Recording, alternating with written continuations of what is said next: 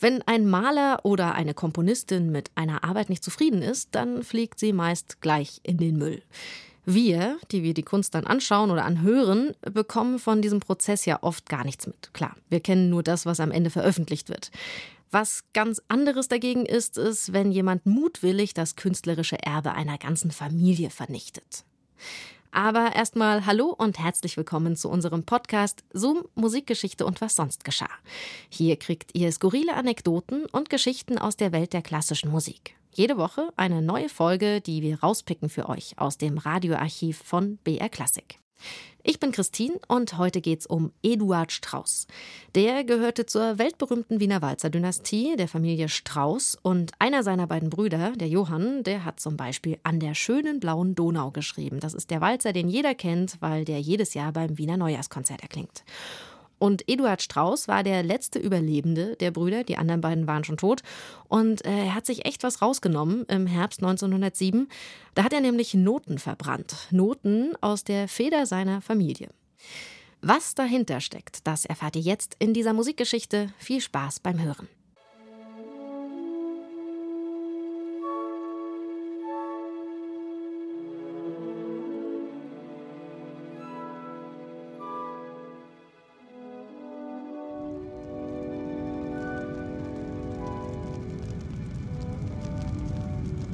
Am 22. Oktober 1907 stand eine Rauchwolke über der Stadt Wien. Ein alter Mann verbrannte Noten. Pferdefuhrwerke voller Noten. In der Tonöfenfabrik Karl Raus, Esterhazygasse 8, in einem der großen Fabriköfen, in denen sonst Kachelöfen und Tonware gebrannt werden, verbrannten, zum Preis von zwei Kronen je 100 Kilo, Orchesterstimmen, Partituren, Stimmbücher. Die Aktion dauerte fünf Stunden, von zwei Uhr nachmittags bis sieben Uhr abends. Am nächsten Tag lässt der Mann in der Tonöfenfabrik des KUK-Lieferanten Bernhard Erndt in der Pramergasse zwei weitere Wagenladungen Noten verbrennen.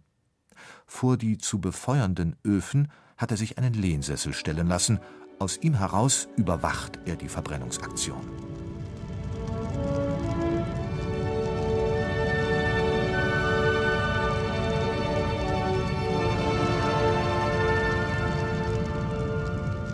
Der alte Mann ist der letzte Überlebende einer weltberühmten Wiener Walzer-Dynastie, der jüngste der drei Strauß-Brüder Johann, Josef und Eduard.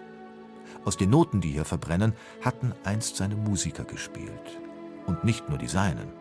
Eduard Strauß ließ das gesamte wertvolle handgeschriebene, nie gedruckte Notenmaterial aller Strauß-Kapellen verbrennen. Insgesamt sind 2547 Stimmpakete und Partituren ein Raub der Flammen geworden, darunter mehr als tausend Originalinstrumentationen aller Familienkapellen Strauß. Was für ein ungeheurer barbarischer Akt der Dokumentenvernichtung. Der Musikforscher Norbert Linke hat das gesamte verloren gegangene Material auf eine Million Notenblätter hochgerechnet. Die größte Musikalienverbrennungsaktion in der Geschichte der Musik. Erst bei dem verheerenden Luftangriff auf Leipzig im Frühjahr 1943 sei es zu ähnlich schweren Verlusten gekommen, als das komplette Archiv des Musikverlags Kranz verbrannte. Bis heute ist Eduard Straußens Tun der Welt ein Rätsel geblieben. War es der Racheakt eines altersstarren Mannes, der sich von seinen wesentlich erfolgreicheren Brüdern ungerecht behandelt fühlt? Aber die Straußkapellen gab es ja nicht mehr. Die Brüder waren längst gestorben. Keinem konnte die Verbrennungsaktion schaden. Oder, ein anderer Gedanke, sollte Eduard Strauß etwa verräterische Spuren beseitigt haben? Haben die drei Brüder ihre Walzerschmiede mit anderen als mit lauteren Mitteln betrieben? Genau das vermutet Norbert Linke. Linke hat einige Pakete mit Orchesterstimmen aufgetrieben, die der Verbrennungsaktion entgangen waren, und er hat sie untersucht. Alle Sträuße, sagt Linke, ganz besonders aber Johann Vater und Sohn waren Kunstprodukte einer ganz neuen Unterhaltungsindustrie. Vater Strauß, sagt Linke, hat die Herstellung von Tanzmusik im Fließbandverfahren erfunden. Alle Walzer, Polkas und Märsche entstanden nach einem festgelegten Ritual. Vater Strauß notierte seine Einfälle in ein Melodieskizzenbuch. War ein neues Meisterwerk fällig, suchte er sich die passenden Melodien heraus. Zwei Mitarbeiter notierten dazu den Bass, ein anderer ergänzte die Mittelstimmen, wieder zwei andere legten fest, welche Instrumente was spielen sollten, und Strauss selbst übernahm dann nur mehr die Schlussredaktion.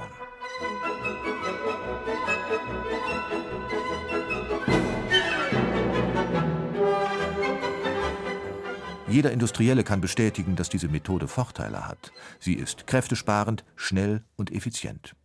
Johann Strauß Vater hat sich so den entscheidenden Vorsprung vor den Wiener Konkurrenzkapellen gesichert. Vor allem aber kam die Methode seinen drei Söhnen zugute.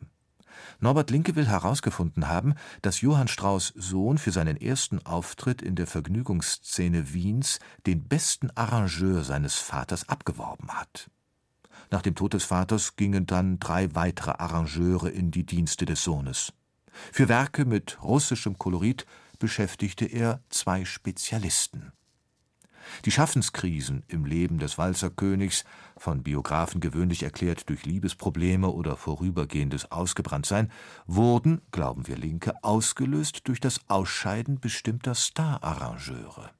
Strauss, der sich lediglich auf die Erfindung von Melodien spezialisiert hatte, musste plötzlich selbst Walzer oder Polkas daraus basteln. Und das machte ihn nervös, gereizt und überfordert.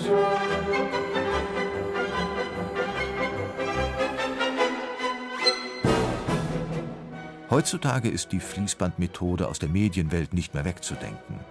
In der sogenannten klassischen Musik jedoch, mit deren Anspruch die Strauß-Familie ja auftrat, begegnet man dem Fließband und seiner Arbeitsteilung mit Skrupeln. Damals wie heute glaubt man, ein Komponist ernstzunehmender Musik müsse alles alleine machen, von Anfang bis Ende müsse sein Genius das Werk durchwehen dass einer nur ein paar Melodien improvisiert und das Ergebnis dann einem durchorganisierten Mitarbeiterstab in die Hand legt, damit der daraus etwas mache, das darf nicht sein. Arbeitsweisen wie die der Familie Strauß öffentlich zu machen, käme einer Entthronung gleich. Blasphemie wäre das. Und deswegen, sagt Norbert Linke, hat der letzte der Sträuße alles verbrannt damals auf dass keiner es je erfahre und der Ruhm der Walzerkönige sich weiterhin mehre auf Erden.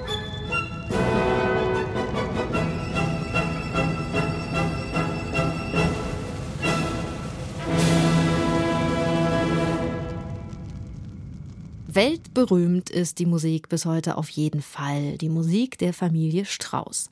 Und ja, die Straußwalzer gehören bei vielen Anlässen weiterhin dazu, wie zum Beispiel beim Neujahrskonzert der Wiener Philharmoniker. Das war eine Musikgeschichte von Xaver Frühbeiß.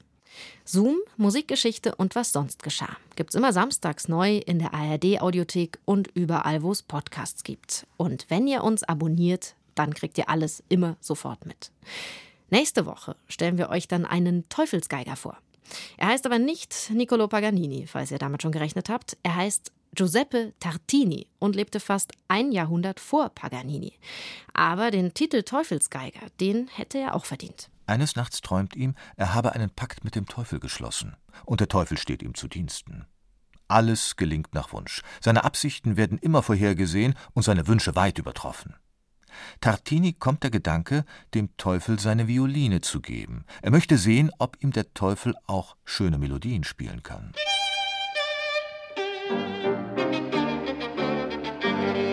Der Geiger Giuseppe Tartini. In der nächsten Folge. Bis dahin macht's gut, eure Christine. thank you